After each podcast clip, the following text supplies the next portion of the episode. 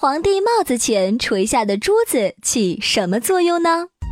皇帝戴的帽子叫冕旒，冕旒先前是指古代大夫以上的官员的礼冠，后来专指王冠，也就是帝王戴的冠冕。其顶端有一块长形冕板，叫檐，就是延长的延。檐通常是前圆后方，用以象征天圆地方。檐的前后沿垂有若干串珠玉，以彩线穿着，这个叫冕旒。冕旒的多少和质料的差异是区分贵贱尊卑的标志。据说制留的目的是为了避名，什么意思呢？意思是王者世事官物不可察察为名。